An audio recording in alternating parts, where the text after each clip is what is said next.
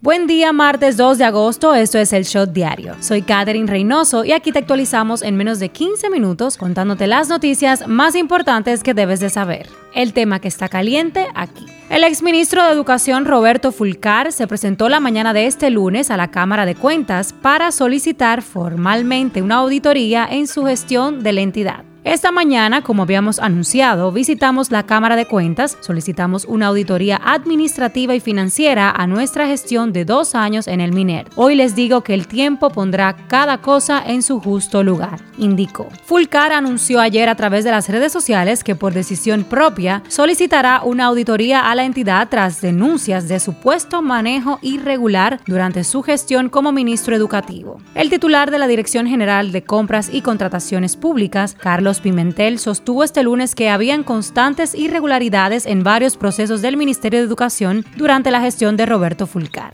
Entre ellas citó el proceso de urgencia para la adquisición de equipos tecnológicos en la que fueron anulados 51 lotes de 54, además de que en este caso tenían proveedores vinculados entre sí. El tema que está caliente allá. La presidencia de Cuba informó este lunes en su cuenta de Twitter que el tercer tanque de combustible colapsó en Matanzas luego del derramamiento que se había generado en el segundo de esos tanques, producto del incendio que comenzó este viernes. Actualmente existe poca visibilidad por el humo que rodea la zona industrial, producto del incendio en las áreas aledañas tras el derramamiento de combustible de los tanques colapsados, afirmó así el gobernador y agregó que helicópteros de la Fuerza Aérea vierten agua para evitar la propagación del fuego a otras áreas. Al menos un bombero murió y otros 17 están desaparecidos en este incendio masivo causado por un rayo en una instalación de almacenamiento de petróleo el viernes. Menos 121 personas resultaron heridas en el incendio, dijo el sábado el Ministerio de Salud de Cuba en un comunicado. Más de 1.300 personas han evacuado la zona, según medios estatales cubanos. Esto es lo que está trending. La Corporación Minera Dominicana notificó que las labores de rescate de los dos mineros atrapados no se realizará con la tuneladora de metro de los Alcarrizos ni la prestada por el gobierno de Canadá, ya que seguirán con el método tradicional. Paul Marinko, presidente de la empresa, sostuvo que las máquinas serán utilizadas solo si el método tradicional falla. Además, indicó que han excavado hasta la tarde de ayer unos 60 metros de los 74 que deben realizar para llegar donde Gregory Alexander Méndez Torres, el dominicano, y Carlos Yepes, el colombiano. Sostuvo además que para la instalación del equipo extranjero necesitan de 12 a 14 horas, un tiempo valioso para lograr el rescate de sus colaboradores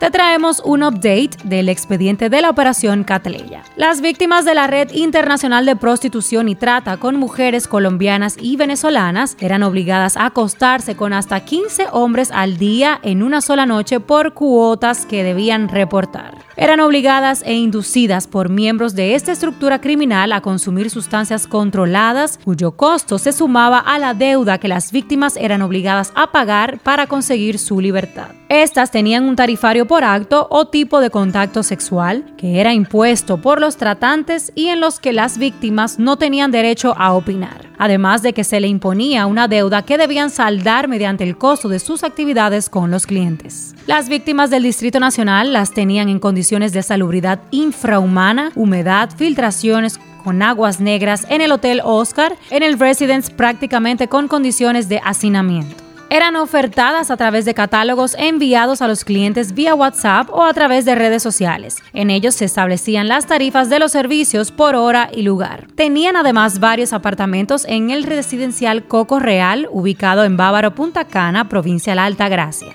También vendían las catleyas en la capital dominicana en el Hotel Caribe y en el Hotel Oscar Inn, ubicado en las cercanías del Palacio de Justicia de Ciudad Nueva. De acuerdo con el relato del Ministerio Público, si el cliente lo deseaba, las víctimas eran llevadas al domicilio requerido, pero siempre bajo la supervisión de uno de los miembros de la red y dependiendo del tiempo con una de estas muchachas, los clientes pagaban desde 200 a 2 mil dólares. Esta operación es considerada una de las más grandes que haya operado en territorio dominicano en todos los tiempos. Fallece la actriz Olivia Newton-John a los 73 años. La actriz Olivia Newton-John, conocida por la exitosa película Grease, murió a los 73 años. El esposo del artista John Easterling dio a conocer que el artista falleció en paz en su rancho en el sur de California, Estados Unidos, el lunes por la mañana, rodeada de familiares y amigos.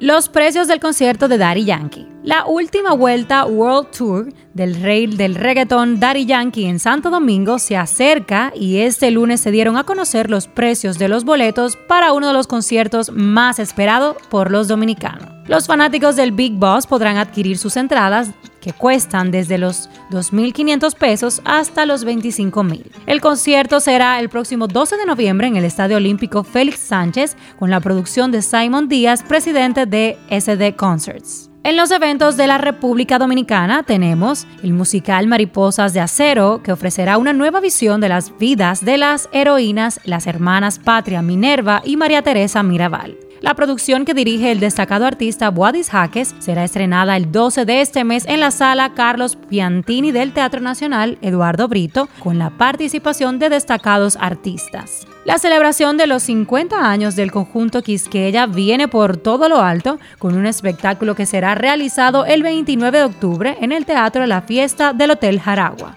En las efemérides. Cada 9 de agosto se celebra en el mundo el Día Internacional de la Solidaridad con la lucha de la mujer en Sudáfrica y Namibia. Politiqueando un chin.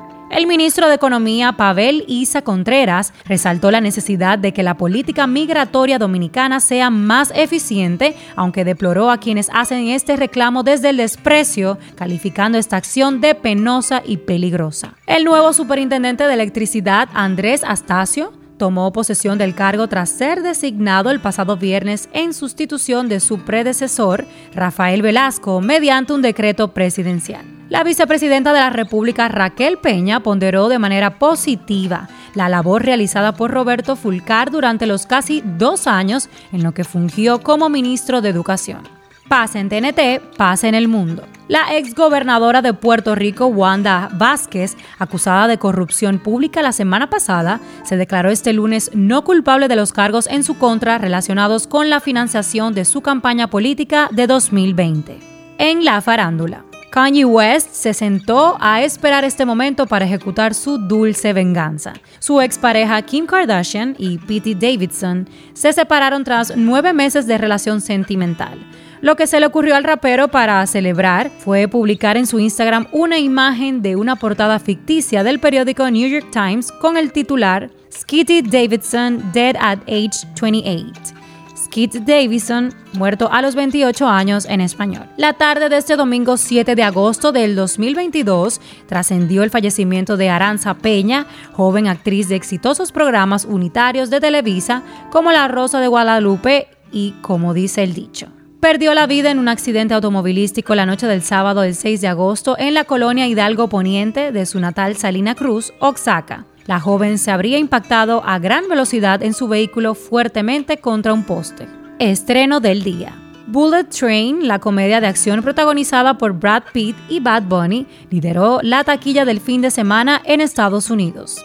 En los estrenos te traemos The Sandman, serie de fantasía en Netflix, para el 5 de agosto. Mientras está Ted Bundy, La Confesión Final, película de crimen en Netflix, el 10 de agosto. También está Crisis, película de drama en HBO Max, el 8 de agosto. En cines tenemos la película Bestia y la Trampa para el 11 de agosto.